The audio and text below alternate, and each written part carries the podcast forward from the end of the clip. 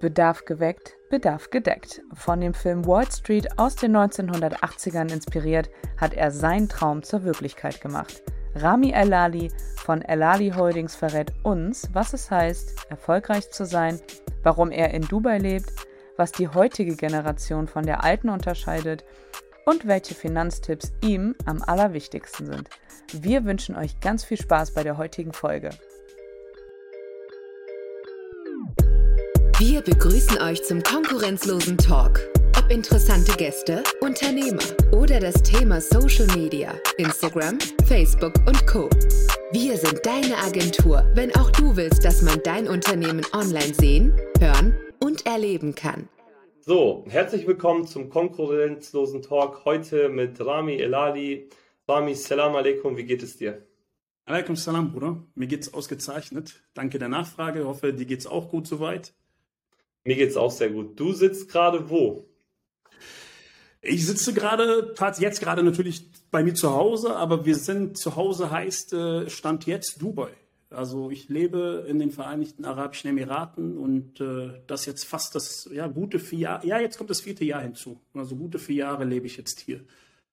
Bin ja. aber davor wirklich, ja, also es ist jetzt nicht so, dass ich jetzt erst seit vier Jahren hier lebe und das Land erst seit vier Jahren kenne, sondern ich bin konstant seit 2007, seitdem ich ein Teenager bin, eigentlich back and forward. Also fliege ich nach Dubai und fliege wieder in andere Länder. Sehr schön. Genau, wir kommen gleich äh, auf jeden Fall auch zu deiner Reise, wie du nach Dubai gekommen bist. Und es ist für uns auf jeden Fall ein Special. Du bist unser erster Gast live aus Dubai. Deswegen hoffe ich mal, dass äh, das Internet hält. Aber es ist trotzdem total spannend, dass überhaupt diese Technologie funktioniert. Ähm, ja. Lieber Rami, wir starten immer mit unserer Standardfrage. Ähm, was macht dich konkurrenzlos? Was macht mich konkurrenzlos? In einer Branche, wo sehr viel Scam existiert und sehr viel Betrug und viel Unwissenheit, kann ich heutzutage sagen, ich habe den Kram studiert, den ich erzähle den Leuten in der Finanzbranche. Und die Finanzbranche ist nun mal ein Bereich, wo du sehr, sehr viel Wissen brauchst, vor allem fundamentales Wissen. Das macht uns in unserer Branche, in einer Branche, wo es keine Barrieren gibt für den Einstieg. Das heißt, jeder kann sich bei einem Broker anmelden und morgen anfangen zu traden, aber du kannst nicht das Wissen von heute auf morgen aufbauen. Und das macht uns in unserer Branche Stand jetzt mit dem mit der Tatsache, dass ich das studiert habe, macht das uns tatsächlich so gesehen konkurrenzlos. Also ich kenne wenige, die fundamental das können, was wir können an den, an den Börsen. Sehr schön. Okay, dann erzähl uns mal ähm, außerhalb äh, der Elali Holding, wer ist Rami Elali, woher kommt er und so ein bisschen die Geschichte bis heute. Also ich bin gebürtiger Berliner, bin in Berlin geboren, bin in Berlin aufgewachsen. Meine Mutter ist Marokkanerin, mein Vater ist Palästinenser. Ich glaube, ich brauche nicht um den heißen Brei reden, nicht? Sind Migranten, die ihr Glück gesucht haben in Deutschland damals, natürlich the Golden Age in Deutschland, wo wirklich jede Familie, die ähm, angestellt war, irgendwo Geld verdienen konnte und sowas bei meinen Eltern natürlich selbstverständlich auch. Ähm, bin normal zur Schule gegangen, ähm, habe mein Abi gemacht, habe studiert und habe dann irgendwann mal festgestellt, scheiße, Leute, die 1,85 groß sind, ähm, ziemlich stämmig sind, vollbärtig sind, haben manchmal nicht die gleichen Möglichkeiten wie jemand, der vielleicht ein bisschen anders ausschaut. Ungern ziehe ich diese Rassismuskelle, aber die hat bei mir leider gezogen. Ich habe festgestellt, ich war deutlich besser als andere, auch in meinem Studiengang. Aber das hat mir halt wenig geholfen. Warum? Weil mein Name anders war, weil mein Aussehen anders war, weil mein Erscheinungsbild anders war. Und das sind Punkte, die mich dann im Endeffekt ähm, animiert haben, meine eigenen Heimat, in der ich groß geworden bin, ähm, den Rücken zu kehren, was ich sehr, sehr schade finde heutzutage. Mhm. Und was hast du studiert? Ich habe tatsächlich äh, Business Administration studiert mit dem Schwerpunkt Supply Chain Management und Finance. Mhm. Okay, und wann fing dann äh, diese ganze Geschichte an mit dem Investieren, Aktien, Signale, was du jetzt alles noch machst? Noch nicht tatsächlich, tatsächlich, also das natürlich mit der Firma, das kam erst später, aber generell das Investieren, das ging schon los, als ich diesen Film äh, Wall Street gesehen habe, ja, mit Gordon Gecko. Äh, das hat mich beeindruckt das hat irgendetwas in mir geweckt. Irgendetwas hat gesagt, du, wenn der das kann, das kannst du dann auch. Und da gab es noch nicht dieses, also heutzutage kannst du dich ja überall anmelden und überall starten. Das gab es damals so in der Form nicht. Und da musstest du wirklich ein Meister deines Handwerks sein, um, um überhaupt zu wissen, okay, gut, worauf kommt es an? Was musst du kaufen? Und die Technologie war natürlich noch nicht so entwickelt, dass du auf YouTube gehst und einfach irgendwelche Tutorials findest. Das waren einfach Dinge, die damals nicht so existierten. Das hat mich einfach motiviert. Ich war baff. Wie kann der Typ an einem Rechner sitzen und Geld verdienen? Das war für mich. Ich konnte es mir nicht erklären. Mhm. Ja, und das war die Motivation. Das war sozusagen der Gong, um diesen Service überhaupt erstmal anbieten zu wollen. Menschen zu helfen, sich finanziell weiterzubilden, um im Endeffekt dann nicht davon abhängig zu sein, hey, wie bekomme ich meine Rente so zustande oder wie kann ich genug Rente haben, sodass ich im, im hohen Alter noch davon leben kann? Was ja eine grundsätzliche Frage ist für, für alle Menschen. Wie kann ich mich finanziell unabhängiger machen in ferner Zukunft? Das sind Fragen, die ich mir selber gestellt habe und festgestellt habe, da ist eine Nische. Leute wissen nicht unbedingt, ey, was soll ich denn jetzt machen eigentlich mit dem Geld, was ich verdiene? Soll ich lieber eine Immobilie kaufen? Soll ich keine Immobilie kaufen? Ähm, ich habe zum Beispiel vielen Menschen abgeraten, Immobilien zu kaufen. Ja, warum? Das können wir gerne auch besprechen. Aber das sind so Dinge, die wissen Leute nicht. Leute haben nicht diese finanzielle Bildung. Und da kam ich halt ins Spiel, wo ich dann gesagt habe, hey, wie übernehmen das? Und wie, also wie ging es nach deinem Studium weiter? Warst du erstmal irgendwo angestellt? Also warst du mal im Hamsterrad oder gar nicht? Ja, ich war definitiv im Hamsterrad. Ich war in verschiedenen also Firmen. Noch, noch einen Satz dazu. Leute, die angestellt sind, sind keine Hamster oder so weiter und so fort, sondern wir wollen so ein bisschen ja. auf das Thema Mindset und den Content, den Rami macht, und zwar raus aus dem Hamsterrad. Deswegen habe ich ja. diese Metapher gewählt. Also nicht das falsche ja. Ja, ich möchte auch eine Sache nochmal betonen. Ähm, wir, meine Ausdrucksweise manchmal auf Instagram, die kann halt wirklich echt forsch sein. Ähm, aber wenn jeder wirklich mal die Hand aufs Herz legt, wird er feststellen, die Dinge, die ich erzähle, sind nicht von ungefähr. Das sind Dinge, die, mit denen habe ich Erfahrung gemacht. Ich habe nicht einen Job gemacht, nicht zwei Jobs, sondern ich war im Hamsterrad lange Zeit gefangen. Weil es ist nicht so, dass ich da eingestiegen bin und plötzlich die Millionen gemacht habe, sondern wirklich, ich habe klein angefangen, habe das Geld gespart, habe es wieder verloren an der Börse, habe das Geld gespart, wieder verloren, gelernt. Also ich habe die ganzen Erfahrungen mitgenommen. Also ich war, um das auf den Punkt zu bringen und kurz zu machen, ich war äh, Vollzeit angestellt bei mehreren Unternehmen, ohne die Namen nennen zu wollen. Aber das waren keine Unternehmen, wo, wo ich hätte mich in, in 40 Jahren sehen können. Mhm. Und ähm, wann kam dann der Entschluss, also welches Jahr war das dann, wo es dann mit Elali Holding losging? Das war tatsächlich, ähm, ich habe festgestellt, also ich habe angefangen Geld zu verdienen an der Börse und es wurde immer mehr und immer mehr, immer mehr. Und dann habe ich festgestellt, mich schreiben Leute an. Was machst du eigentlich? Da ging es los mit Instagram. Ich habe mein Lebensstil geteilt. Ähm, ich war in Malaysia. Ähm, ich habe eine Story gemacht. Ich war, was weiß ich wo. Ich habe eine Story gemacht. Ich habe Bilder gemacht. Und Leute haben angefangen, mich zu fragen, wie machst du das überhaupt? Du kannst ja nicht die ganze Zeit reisen. Und dann habe ich gesagt irgendwann mal, hey, anscheinend gibt es da einen Bedarf. Und dann ging es 2018 los, erstmal nur mit Beratung. Und dann 2019 ging es da, dann äh, damit weiter, dass wir die Leute nicht nur beraten haben, sondern wir haben sie auch gecoacht. Und dann irgendwann mal haben wir die Pakete so ausgeweitet, sodass wir jetzt mittlerweile sagen können, wir helfen sogar Menschen, die gar kein Kapital haben, an Kapital heranzukommen, um im Endeffekt zu investieren. Hm. Und welches Jahr war das dann, also mit, äh, mit Elali? Also, also lass es 2019 sein. Ja. Also ziemlich mit frisch Anfang, eigentlich noch. Ja, ja, ziemlich frisch mit Anfang der Krise und das ging sehr, sehr schnell. Muss ich dir auch ehrlich sagen. Es ging sehr, sehr schnell, weil wir sind, oder ich habe zu einer Zeit angefangen, wo jeder Zeit hatte, über sein Leben nachzudenken. Ich habe zu einer Zeit angefangen, wo jeder zu Hause war. Ich habe zu einer Zeit angefangen, wo es finanziell nicht allen gut ging und alle das allererste Mal angefangen haben zu nachzudenken, zu sagen, ey, ich bin eigentlich super abhängig. Wenn mein Arbeitgeber morgen zu mir sagt, du bist gekündigt, dann war's das. Dann kann ich vielleicht meine, meine, meine monatliche Rate nicht mehr zahlen für mein Auto. Ich kann meine monatliche, mein monatliches Darlehen nicht zahlen für mein Haus. Und das war, wie gesagt, wie, wie der Hammer auf den, äh, auf den Nagel. Ja, also haben wir super getroffen und das ging dann halt so, dass wir relativ schnell gewachsen sind, um ehrlich zu sein. Mhm. Und bei also Thema Instagram hast du ja schon gerade mehrmals erwähnt. Dein Account ist ja ziemlich groß mit 53.000. Gab es da, also ist der stetig gewachsen oder gab es da so einen Peak? Also mit wie viel hast du angefangen? Erzähl uns mal ein bisschen so, weil wir kennen dich ja auch über, über Instagram und vor allem über deine Quotes. Und äh, Leute, die mal Motivation brauchen, können mal bei Instagram Elali Holding eingeben. Das sind für mich persönlich von meinem Profil her die geilsten Motivationsquotes. Also erzähl uns ein bisschen über deinen Social Media Account. Ähm, ich muss erstmal Props muss ich rausgeben an meine, äh, ich, ich würde sagen, also Mitarbeiter ist das falsche Wort. Ich würde schon sagen Partner. Ähm, ohne sie wäre ich nicht heute da, wo ich bin mit dem Unternehmen. Ähm, ich muss sagen, ich gebe das Know-how. Die Jungs, die bauen das so zusammen, so dass es interessant ist für die Leute. Es, wir, haben, wir sind gestartet, da hatte ich nicht mal 2000 Follower. Äh, das Ergebnis kann sich sehen lassen und du darfst auch nicht vergessen, wir haben ja nicht nur El Ali Holding, wir haben Erfolgsmotivation, wir haben Gelddrucker, wir haben Success Germany. Wir haben festgestellt, ähm, es ist eine Nische, diese Motivationsschiene ist eine Nische, die jeder braucht. Jeder hat mal diesen Tag, wo er sagt, scheiße, eigentlich läuft's nicht. Und dann guckst du mal auf, so auf Instagram und sagst, hey, eigentlich, die Typen haben da eigentlich recht mit dem, was sie da posten. Ich glaube, wir sind ein guter Weg für die Leute. Rami, sorry, dass ich ins Wort falle, aber eine Sache ist ganz wichtig zu erwähnen. Mhm. Ähm, Motivationsquotes gibt es ja, aber dann gibt es ja diese Hausfrauentassen.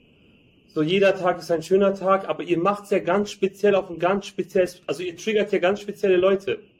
Ja, ja, sie sind, die Motivationsquotes sind sehr, sehr forsch sie sind sehr, sehr forsch. Ja, also ähm, ich gebe jetzt mal ein Beispiel und das ist auch kein Spruch von mir. Es gibt Sprüche, die, die, die sehe ich, wie, wie, wir sourcen die und dann sage ich, hey, der ist krass, der, der wird die Leute aufwecken. Ja, also gibt dir mal ein Beispiel. Ja, jeder Topf hat seinen Deckel, den fand ich richtig krass, den habe ich selber gesehen.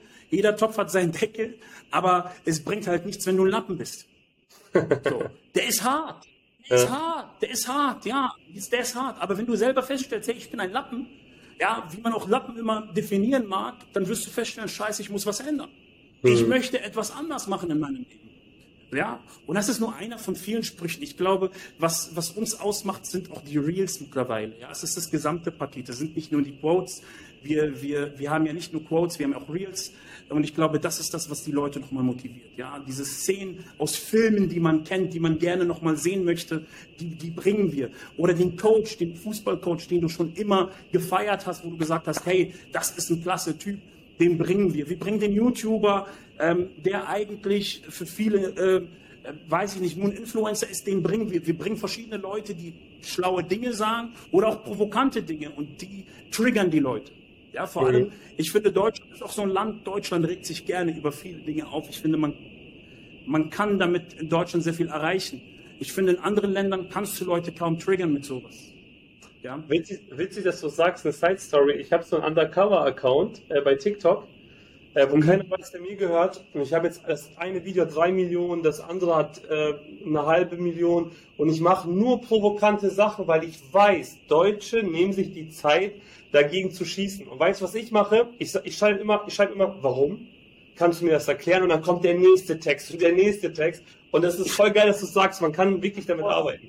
Ich muss leider sagen, ähm, also ich, ich, ich gucke ja auch, also wenn ich jetzt in meine Karriere schaue, muss ich sagen, ich habe ja auch Beef gehabt mit Menschen, ja, also ich habe ja auch, auch Probleme gehabt mit Menschen. Du wirst nicht, also es ist eine Sache, die ich wirklich auch betonen kann von der ich damals nicht so überzeugt war. Wenn du erfolgreich bist und Geld verdienst, wirst du immer auf Leute treffen, die irgendeinen Teil von deinem Unternehmen haben wollen oder die, die dich fertig machen wollen oder die irgendein Stück vom Kuchen haben wollen.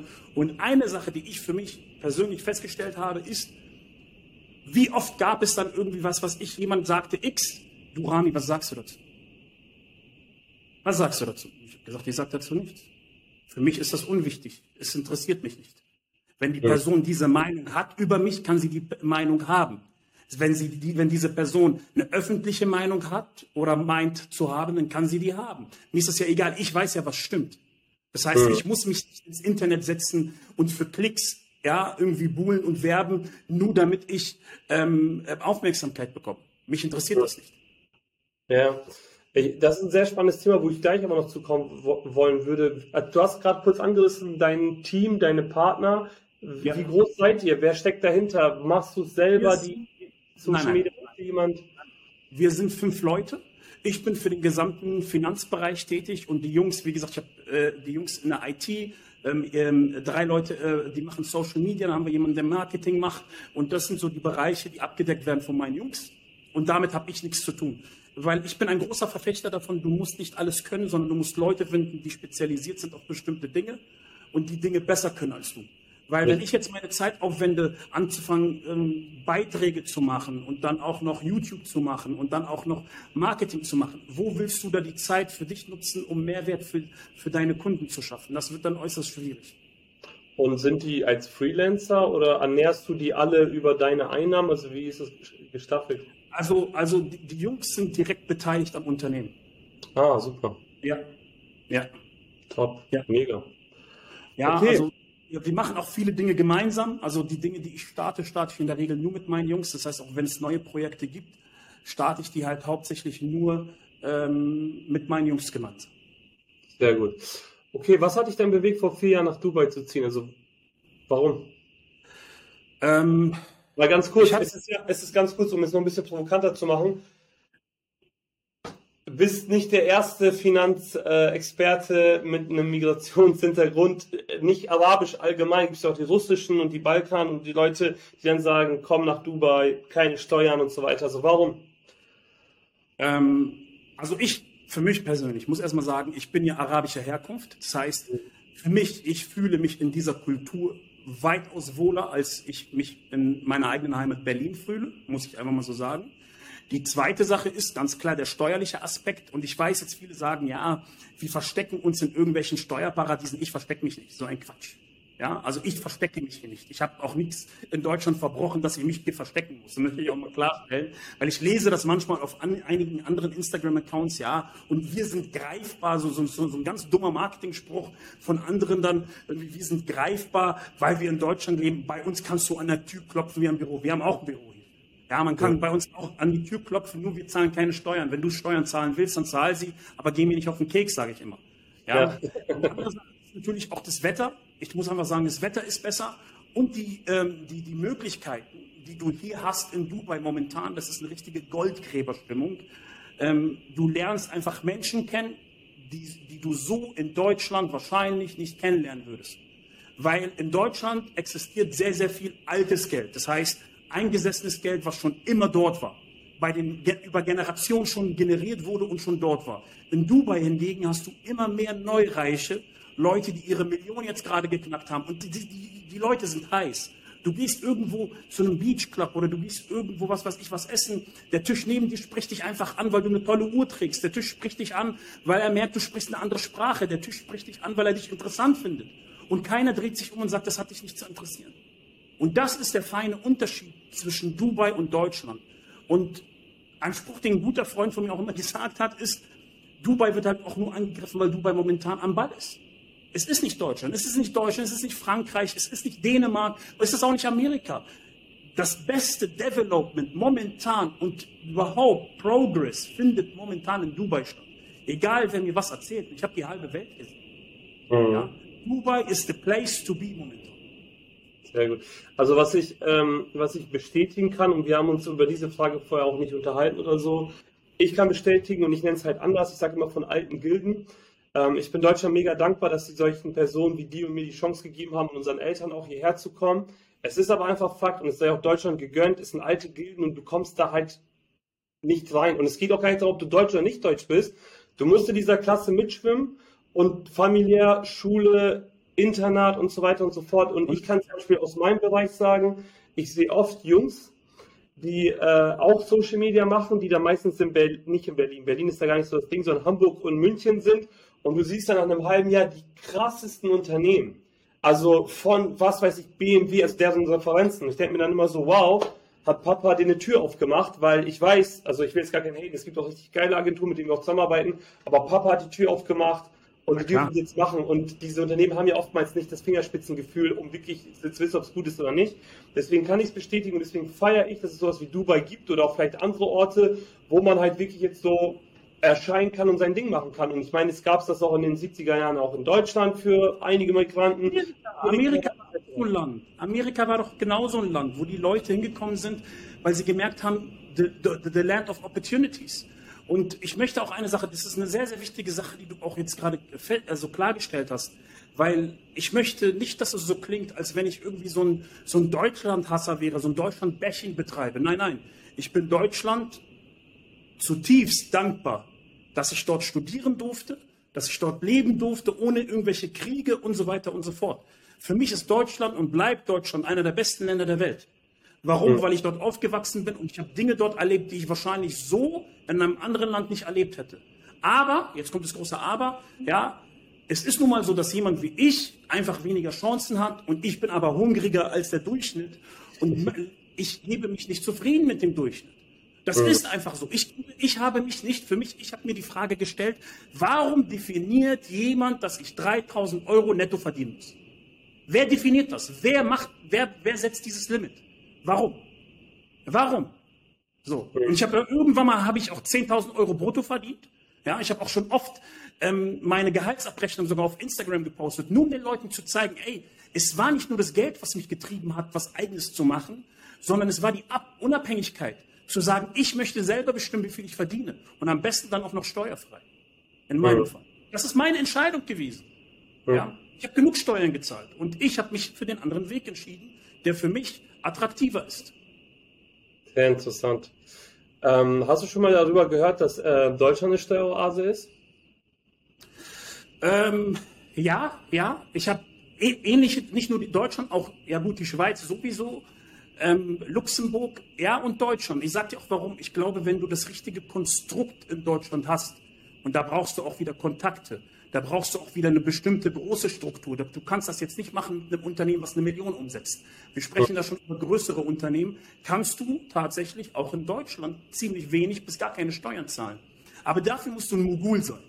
Ja, ja. also da, da, jemand wird zum Beispiel mein Unternehmen ist bei weitem nicht so weit, dass, dass ich jetzt sagen könnte, hey, ich könnte jetzt dort eine Holding platzieren, die sozusagen über mehrere Unternehmen Steuern sparen kann. Das kann ich nicht machen.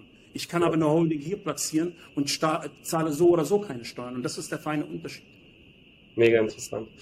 Cool. Also das war ja mal ein cooler äh, Exkurs, aber jetzt wieder zurück ähm, zu Thema Finanzen. Ähm, was können ähm, Menschen machen, wenn sie Geld anlegen wollen? Also wie unterstützt du Menschen beim Thema Finanzen? Also wie wir Leute unterstützen, muss ich dir vorstellen, Leute kommen jetzt zu uns, die wissen ja nicht mal, was Börse ist im Endeffekt. Die wissen nur, da sind irgendwelche Graphen. Ist es auch Zielgruppe, Rami? Also sind diese Anfänger der Zielgruppe? Ähm, definitiv. Also für mich persönlich, wir, wir haben auch nicht die Zielgruppe, sondern für uns sind alle Leute interessant, die eigentlich ihr Leben finanziell verändern wollen.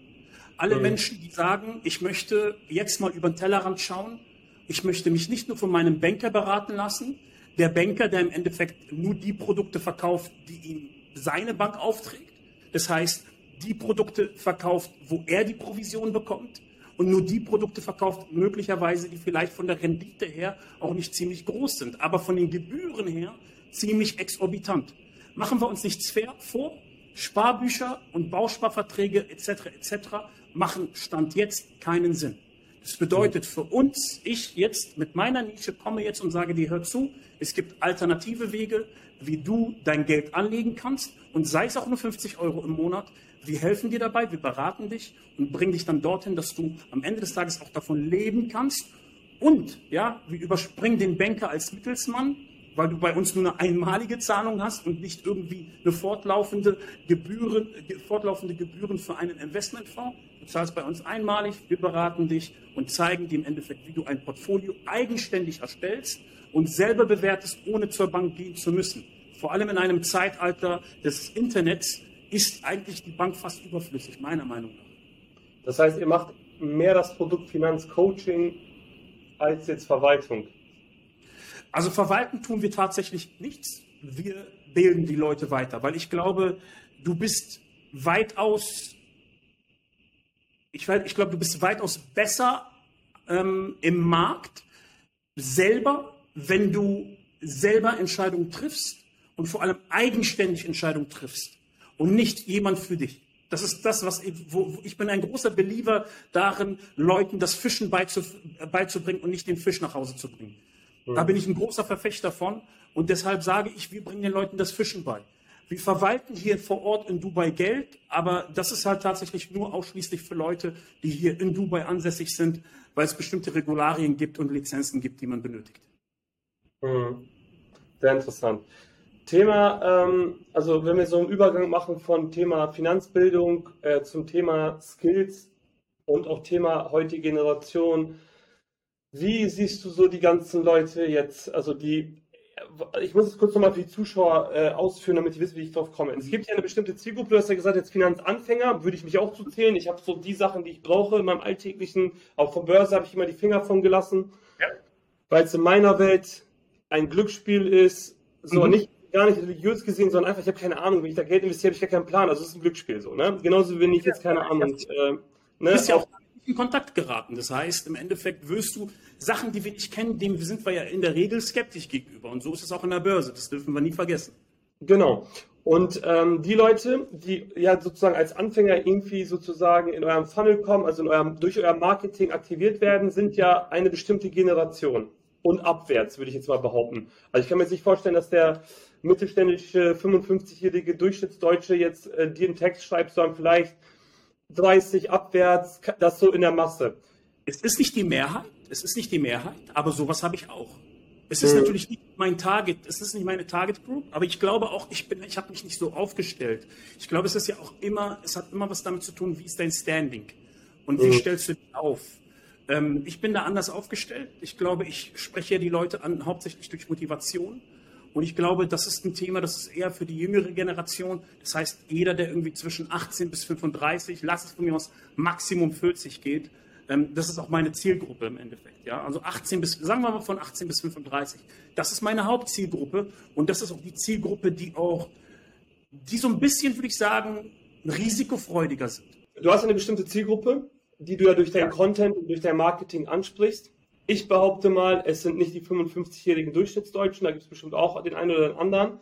Genau. Äh, aber es sind halt bestimmt Leute von 35 abwärts bis 18, und äh, gerade die, die so abwärts sind, ähm, ich habe ja auch viele Mitarbeiter oder Konkurrenz sind ja auch viele Mitarbeiter. Es ist eine neue Generation. Sie hat ihre Stärken und ihre Schwächen. Genauso wie unsere Generation seine Stärken und Schwächen hat und genauso wie das unserer Eltern und so weiter bis Adam und Eva. So. Wie siehst du diese Skills dieser, dieser neuen Generation? Was können die gut und was fehlt denen noch? Ähm, ich, meine ganz, ganz große Kritik an diese neue Generation ist auch einfach auch persönliche Erfahrungen, die ich gemacht habe mit Leuten, die auch zum Beispiel in Dubai ähm, aufgewachsen sind, äh, in Dubai aufgewachsen, in Dubai leben, als Influencer oder weiß der Kuckuck was. Ähm, das sind meistens Leute ohne Skillset.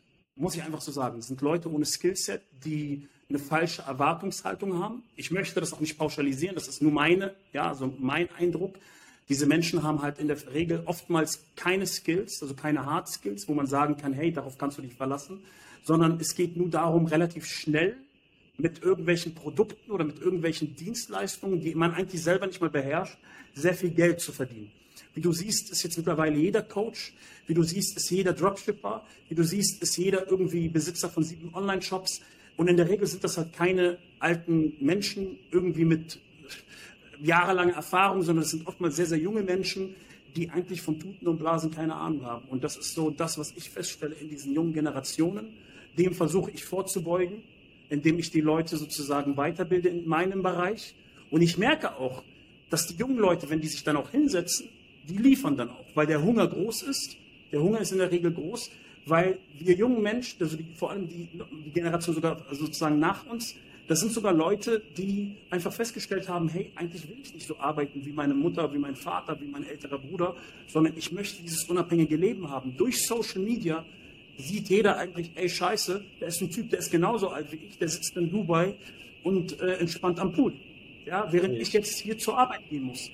Und das vielleicht motiviert manchmal den einen oder anderen auch zu sagen, hey, ich brauche keine Hard Skills, die ich in der Ausbildung lerne oder irgendwo in der Universität. Ich bin ein großer Verfechter davon, dass man ähm, seine Bildung erstmal erlangt und dann machen kann, was man möchte. Okay, also ich verstehe, was du sagst, aber ich würde diese Frage nochmal ähm, provokant zurückgeben. Auf der einen Seite möchtest, also wünschst du dir ja, dass die Leute raus aus dem Hamsterrad kommen. Wenn sie es aber sehr viel machen, kritisierst du sie ja gerade dafür, dass sie zu schnell Influencer, Coaches und so weiter werden sollen. Was wäre denn der richtige Weg aus deiner Sicht? Wie sollen sie es denn machen? Ähm, du musst in dem Feld, wo du tätig sein willst, musst du ein Meister deines Handwerks sein. Das heißt, was meine Kritik ist, ist die Geschwindigkeit. Die Leute wollen das zu schnell. Okay. Du kannst nicht von heute auf morgen mehrfacher Millionär werden, es sei denn, du hast die super Idee schlechthin. Ähm, das braucht seine Zeit. Ähm, für mich gibt es einen Satz, und der ist meines Erachtens vor allem für junge Menschen sehr, sehr wichtig. Der nennt sich Trust the Process. So. Mhm. Wir sehr viele, also in meinem Geschäft auch, sehe ich sehr viele Eintagsfliegen. Die kommen einen Tag, probieren die Dinge aus, probieren sie eine Woche, probieren sie einen Monat und stellen dann fest, scheiße, funktioniert nicht so, wie ich es mir vorgestellt habe, ist scheiße. Ja, und dann sind sie relativ schnell weg. Mhm. So, und das, das ist der Unterschied. Wie ist das? Also das verstehe ich auf jeden Fall. Aber wie ist das so zum Thema, jetzt nochmal zurück auf den Content, den du machst, den du vorher gemacht hast, damit die Leute auf dich aufmerksam geworden sind und so. Ähm, wie, ist- wie stehst du zum Thema Missgunst und, und Missgunst und Neid? Das ist ein Thema für sich, sage ich dir. Da könnte ich mittler, mittlerweile bin ich an einem Punkt angelangt, wo ich ein Buch schreiben darüber könnte. Ähm, Darf ich, darf ich da noch ein bisschen äh, vorher mehr reinmachen? ja, Ähm, ich habe heute Morgen meinen Söhnen erklärt, die sind jetzt 8 und 5, was Auge ist. ja. So, der, Okay. Ältere, hat- der Ältere hat schneller verstanden. bedenken, das ist ja eine Sache in der orientalischen Kultur. Das ist ja eine Sache, wo jetzt vielleicht Leute, die in der westlichen Kultur aufgewachsen sind, nicht jetzt zwangsläufig dran glauben. Nee, aber die neue Generation benutzt es ja in dem Slang, wie ja zum Beispiel auch immer mehr. Stimme ich dir vollkommen zu. Mittlerweile schon. Ich kenne es ja, wenn ich manchmal mit Kollegen bin und die haben so, also deutsche Kollegen, die haben ein, zwei Bier, dann kommt so Maschallah. Also der hat gar keinen Kontext, dieses Wort, aber die wollen halt so, hey, ich gehöre dazu. Finde ich aber auch Ja. total cool. So wie wir Moin sagen, Servus oder weiß oder so, ne? Ähm, und jetzt nochmal, ich habe den beiden erklärt, was Auge ist. Das heißt Missgunst, so. Und äh, der Jüngere hat es schwieriger verstanden, weil er dann so Auge oder zum Beispiel im letzten, ich habe telefoniert und habe gesagt, ich möchte einem Mitarbeiter nicht hinterherrennen. Und der Junge dachte, und das ist total witzig so, warum ich dem physisch hinterher renne, also ein Wettrennen mache. Süß. Ähm, die, die, also jüngere Menschen werden das natürlich metaphorisch nicht verstehen, das mit dem Auge. Ähm, Ja. Ich glaube, das Wort Missgunst, so wie du es eigentlich ausgedrückt hast, äh, trifft es eigentlich schon richtig. Ja, also ist, das Auge ist, das, ist die Missgunst in, im Endeffekt in der orientalischen Kultur. Genau, und jetzt möchte ich, jetzt möchte ich durch diese kleine Geschichte ja noch, äh, also indirekt auch auf dich triggern. Und zwar meinte mein großer Sohn dann, ähm, wenn ich, wenn ich, er träumt davon, dass Papa irgendwann mal Milliardär wird und ihm einen Bugatti kauft, das ist sein Traum. Und er meinte, Okay. er kann, ob wir da mit dem Bugatti jeden Tag zur Schule kommen können. Ich habe gesagt, nein, können wir nicht. Das ist so meine norddeutsche Erziehung, die ich auch schätze, weil du ziehst Auge auf dich. So. Mhm. Und damit will ich sagen, ist es nicht so, dass man ähm, Missgunst und Neid, das bekommt man sowieso, aber manchmal kann man so ein bisschen mehr provozieren und manchmal weniger? Auch noch eine Sache, die du wissen musst, Unterschied zwischen dir und mir ist, ich bin wirklich im platten Norddeutschland aufgewachsen und die Leute sind hier sehr, sehr bescheiden, sehr zurückhaltend. Du darfst also am besten auch keine knalligen Hemden und so weiter. Nur was in die norddeutschen Liebe ist, wenn du sie hast, dann hast du sie fürs Leben. Okay. Ähm, ich beantworte mal die Frage pauschal erstmal. Ich zeige sehr, sehr wenig aus meinem Leben. Wenn du auf mein Profil gehst, wirst du kein Bild von mir entdecken. Ja, also ich poste Bilder oder Stories von mir selber mit meinem Gesicht ziemlich selten. Der Warum? Grund hier, ähm, ich erzähle ich dir jetzt gleich. Ähm, Grund Nummer eins ist einfach Missgunst. Ähm, wenn ich alles teilen würde aus meinem Leben, wo ich bin, wo ich hinfliege, wie ich dahin fliege, in was für Hotels ich residiere und so weiter und so fort, meine ich behaupten zu wollen, dass viele Leute mir das so nicht gönnen würden. Ähm, ich habe das in der Vergangenheit, ohne dass ich all diesen Kram zeige, ähm, durch Leute äh, bekommen, die teilweise bei mir gelernt haben, die dann plötzlich das Gleiche anbieten wollen ähm, und meinen, sie sind besser, ja, und meinen, weil sie vom meinen, sie haben auf dem Bau studiert, irgendwie auf dem Bau gearbeitet, plötzlich die großen Finanzexperten sind. Was will ich dir damit vermitteln? Ich will dir damit vermitteln, dass du immer wieder Leute triffst, dir, dir das, was du erreicht hast, nicht gönnen. Weil der Unterschied zwischen erfolgreichen Menschen und nicht erfolgreichen Menschen ist der folgende. Wenn ich einen anderen erfolgreichen Menschen antreffe, möchte ich immer wissen, wie hat das gemacht. Ich beneide ihn nicht. Ich persönlich beneide keinen Menschen. Ich stelle mich nirgendwo hin und sage, aber ey, so ein Arschloch, das hat er doch gar nicht verdient. Nein, nein, ich bin der Mensch, der dann sagt, krass, wie hat er das gemacht? Was hat er gemacht, dass er dort ist, wo er ist? Und das ist der, das ist der andere Ansatz, der vielen, vielen Menschen in Mitteleuropa sehr stark fehlt, sondern es wird beneidet, es wird beleidigt, es wird gehatet. Ähm, du hörst Dinge wie, das ist doch alles Fake. Du, es, die Palette ist endlos im Endeffekt. Ja, vor allem in der, in, in der, in der, in der deutschen Welt. Ja, also komplett in der Dachregion. Wenn ich dir mal einen Screenshot schicken würde über äh, die Dinge, die ich manchmal gesagt bekomme, dann du würdest mir gar nicht glauben, dass sowas überhaupt existiert. Also mit anderen Worten, Missgunst ist definitiv da und Missgunst ist nicht nur da von fremden Menschen. Missgunst kannst du tatsächlich sogar innerhalb deiner Familie erleben, wenn du Dinge hast, die sie nicht haben. Aber der Unterschied ist, keiner war bereit, die Dinge zu tun, die ich getan habe, um dahin zu kommen. Das ist der feine Unterschied. Und da ist der Punkt, wo du merkst, du kannst viele Sachen nicht nach außen kommunizieren und zeigen. Darüber hinaus, ich bin ein gläubiger Moslem und als gläubiger Moslem ist weniger mehr. Das ist einfach meine Philosophie ähm, und ich lebe das auch. Ähm, ich, ich, ich muss es nicht haben. Nicht jeder muss wissen, wie ich wohne. Nicht jeder muss wissen, was für, für, für, ein Auto ich fahre. Nicht jeder muss wissen, wo ich hinfliege. Nicht jeder muss wissen, was gerade bei meiner Mutter los ist, bei meinem Vater los ist, bei meiner Schwester los ist. Ich finde, die Generation, die jetzt momentan aufwächst, muss lernen, mehr Privatsphäre zu halten. Das ist meine persönliche Meinung. So. Und leider ist es so, dass viele Menschen da draußen sich von so einem Quatsch teilweise beeindrucken lassen und sagen, das Leben will ich auch. Aber glaube mir, du kennst die Krisen der Leute nicht nach außen hin können, ich habe hier in Dubai so viele Influencer kennengelernt, ja.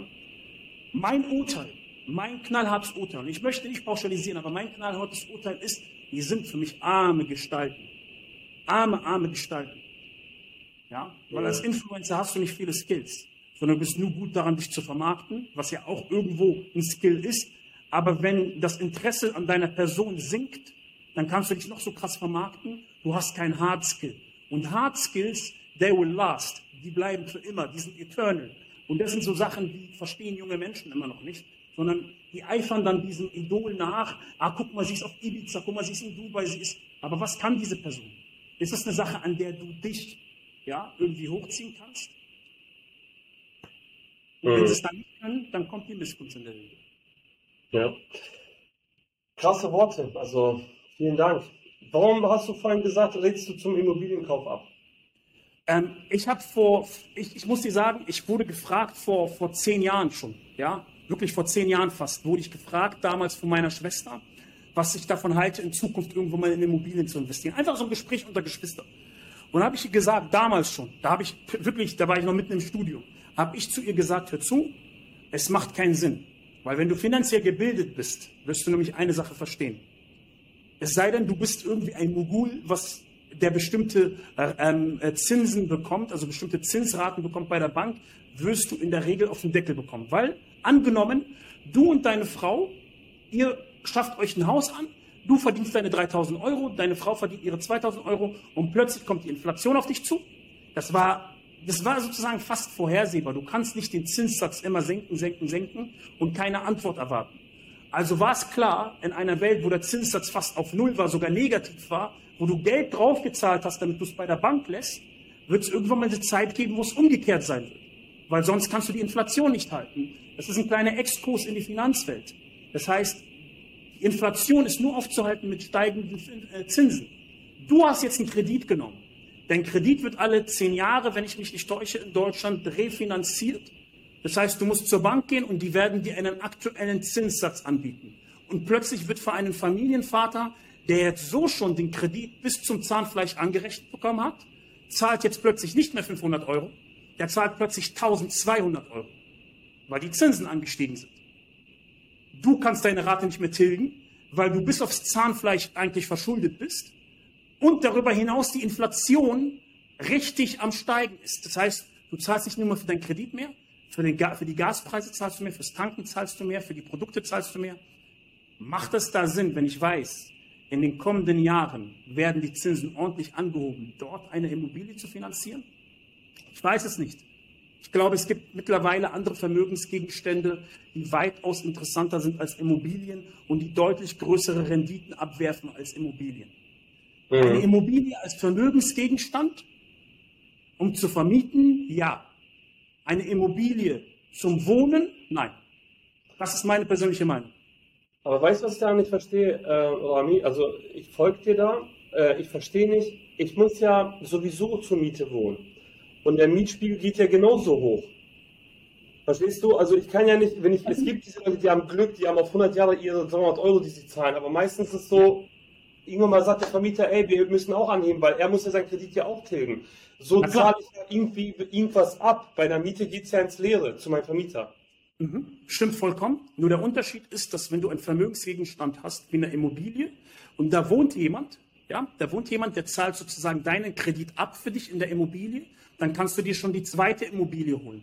Ja, mhm. sozusagen basierend auf dieser Immobilie. Das heißt, du kannst die Immobilie, die du bereits hast, nochmal finanzieren lassen. Also darauf nochmal finanzieren lassen. Weil du ja eine gewisse Bonität hast. Dann hast du plötzlich die zweite Immobilie. Das gleiche machst du mit der zweiten, das gleiche machst du mit der dritten. Und plötzlich merkst du, oh Scheiße, ich kann nicht nur die sogenannte Rate tilgen, sondern darüber hinaus kann ich sogar eventuell Gewinn machen. Mhm.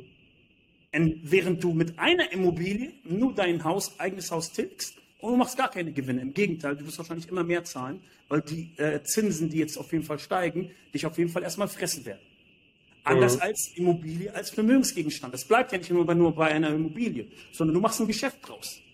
So, und wenn ich schon die Möglichkeit habe zu finanzieren, dann finanziere ich wenigstens so, sodass ich einen Vorteil davon habe. Und der ist dann natürlich so, dass ich eine Immobilie eher finanzieren würde und dann vermieten würde und die zahlen meine, sozusagen meine Kreditrate. Ach so, das, Macht das heißt, du, du redest nur von der ersten Immobilie. Das heißt, die erste Immobilie soll wirklich zum Vermieten sein und nicht zum selber wohnen. Davon sprichst du. Ich spreche auch von der zweiten, von der dritten. Und wenn du dir dann irgendwann mal ein Portfolio aufgebaut hast, was genug abwirft, kannst du dann immer noch sagen, hey, mit dem Restgeld, was sozusagen aus diesen Einnahmen entsteht, kann ich mir jetzt mein Eigenheim bauen. Mhm. Du bist nur unabhängig, wenn du Einkommensströme schaffst. Mit einer Immobilie, in der du wohnst, schaffst du keinen Einkommensstrom, sondern du schaffst eine Verbindlichkeit. Und das ist ein Unterschied, den man klar erkennen muss. Es mhm. gibt eine Immobilie als Einnahmequelle, als Vermögensgegenstand und es gibt eine Immobilie als Verbindlichkeit. Du sprichst über eine Verbindlichkeit. Davon rate ich in unserer Zeit, in der Zinsen nicht stabil sind, sehr stark von ab, sondern ich rate da wirklich in guten Zeiten, wenn die Zinsen niedrig sind, äh, zuzuschlagen und dann wieder weiter zu vermieten. Ja? Und das dann zum Geschäft zu machen, sodass du dann irgendwann mal drei, vier Immobilien hast im Laufe deiner Jahre, die dann eventuell auch deine Kinder bekommen können und die dann Vermögensgegenstände haben und nicht Verbindlichkeiten, weil das macht einen Unterschied. Ja? Mhm. Weil stell dir mal vor, die passiert was, was wir ja natürlich nicht hoffen, aber die passiert was, deiner Frau passiert was und dann kannst du die Rate nicht mehr tilgen. Was passiert dann? Mhm.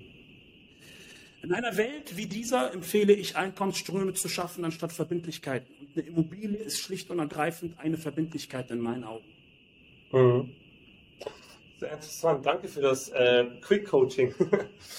was, sind die nächsten, was sind die nächsten Steps bei dir, äh, Rami? Was ist, also ich, du bist ein hungriger Kerl, da ist da laut auch bestimmt schon die nächsten Projekte.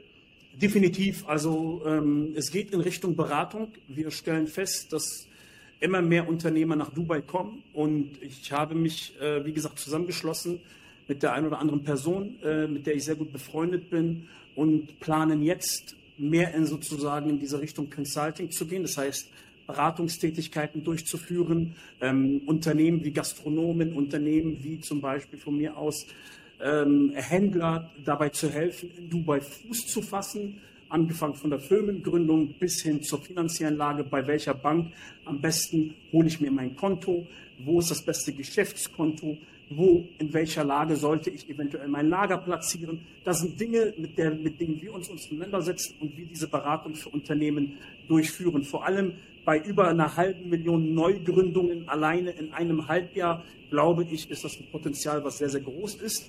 Und darüber hinaus muss ich einfach für uns, für mich so ein bisschen Werbung machen. Als Araber natürlich hast du nochmal ganz anderes Netzwerk als Deutscher, als Türke, als Aserbaidschaner, als, als Franzose und so weiter und so fort. Das heißt, wir haben den Vorteil, dass wir ein anderes, wir haben ein anderes Get Come Together mit den Arabern, die hier auch ansässig sind und vor allem die Locals hier sind. Mhm. Ähm, mega spannend. Also ich sehe da auch definitiv Potenzial. Ich glaube, das haben ja auch jetzt in den letzten Jahren ja auch einige Leute befeuert, das Thema. Das heißt, es ist so in der Gesellschaft angekommen. Äh, was mir aufgefallen ist in, in, den Sachen, die du gesagt hast, du arbeitest sehr viel mit Freunden oder guten, guten Freunden zusammen. Besteht ja nicht die Gefahr, weil du ja vorher Spaß von Leuten, die du ausgebildet hast, die auf einmal so groß sein wollten wie du, besteht nicht die Gefahr, dass sich da auch das eine oder andere, jetzt sehe ich in deinen Quotes, eine, eine, eine, ja, eine Schlange im Hühnernest befindet oder so? Also ist da nicht so eine Gefahr bei, als jetzt so. Ja, hundertprozentig. Deswegen würde ich auch nie wieder Geschäfte machen ohne klare Verträge. Ähm, ein Learning für mich. Was sagst du? Wie gab es bei dir in der Vergangenheit? Ähm, die gab es, also in der Vergangenheit gab es irgendwelche natürlich ähm, aufgesetzten Verträge, die sehr, sehr ähm, allgemein gehalten worden sind ich würde nie wieder sowas machen, sondern ich würde zu einem, wirklich zu einem Notar gehen hier und klare Verträge, also das kann ich jedem empfehlen, klare Verträge mit Namen, mit klaren Tätigkeiten und so weiter und so fort formulieren lassen. Weil eine Sache, die ich festgestellt habe, du kannst dich heute mögen, ja, oder man kann sich heute mögen, in der Geschäftswelt kannst du dich morgen hassen. Mhm. Nur weil bestimmte Kommunikationsfehler entstanden sind und so weiter und so fort. Du kannst heute der Geliebte sein, morgen bist du der größte Dieb.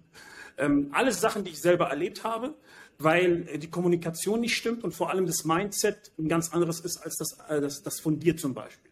Und deshalb solltest du alle Sachen von vornherein ganz sofort klarstellen und vor allem auch Aufgabenbereiche klarstellen und Anteile klarstellen. Ja? Ähm, einfach ein Learning, was ich die letzten Jahre gemacht habe, weil ich einfach festgestellt habe, Fehler, wirklich einen großen Fehler, den ich gemacht habe, ist zusammenzuarbeiten mit Menschen einfach, die vom Level her nicht dort sind, wo ich eigentlich bin ähm, und das, da geht es nicht ums Finanzielle, da geht es eher vom Kopf her.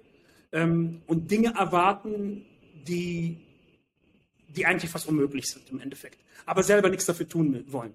Und das ist halt, wie gesagt, der Unterschied, wenn du da einen klaren Vertrag hast und nur mit Leuten zusammenarbeitest, die oben tatsächlich das gleiche Mindset haben wie du und vor allem die gleiche Vorgehensweise.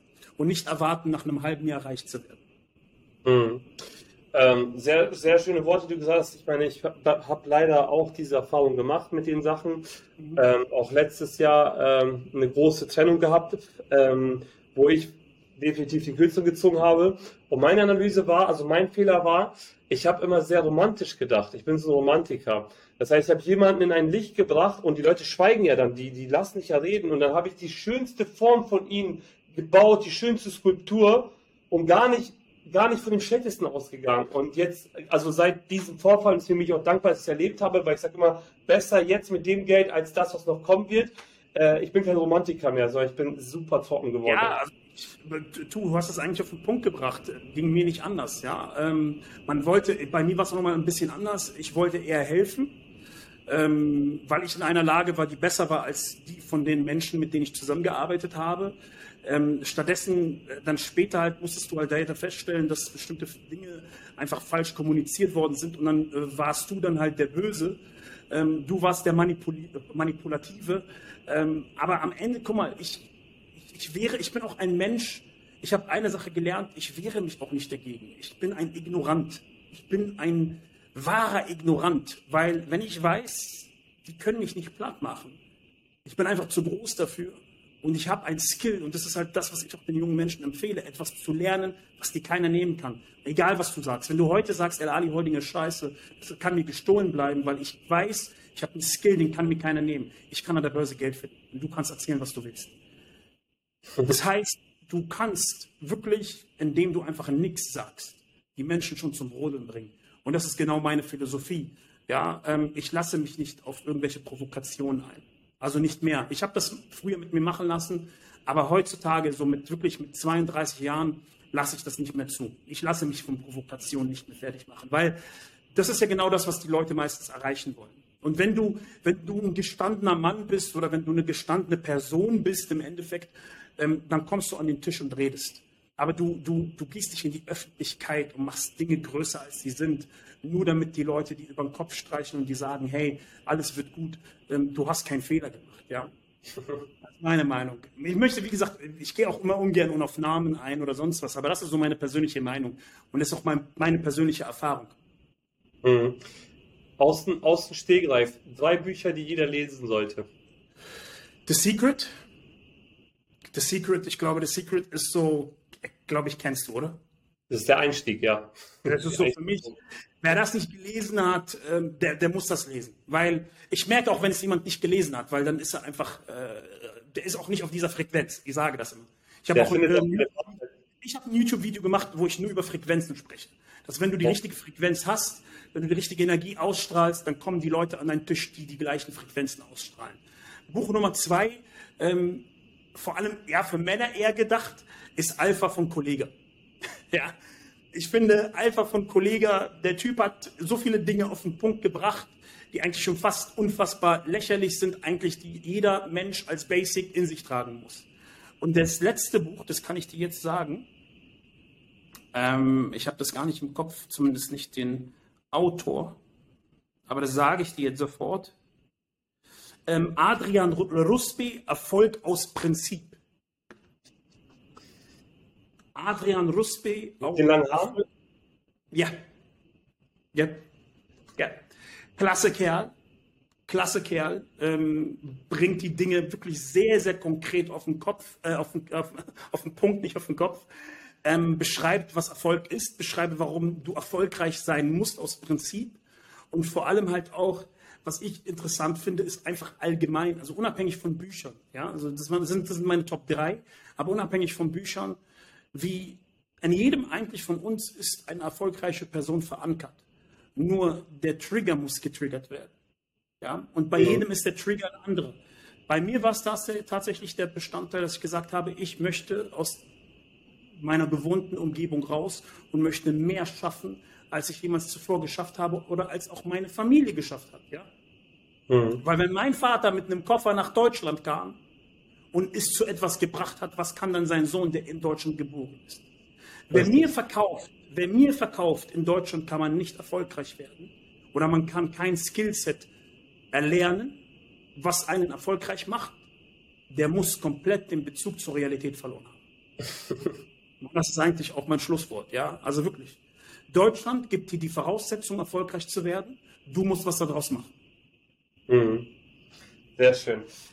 Jetzt habe ich meine letzte Frage, ähm, Rami. Das ist auch unsere Abschlussfrage immer. Was bedeutet Social Media im Allgemeinen für eure Arbeit?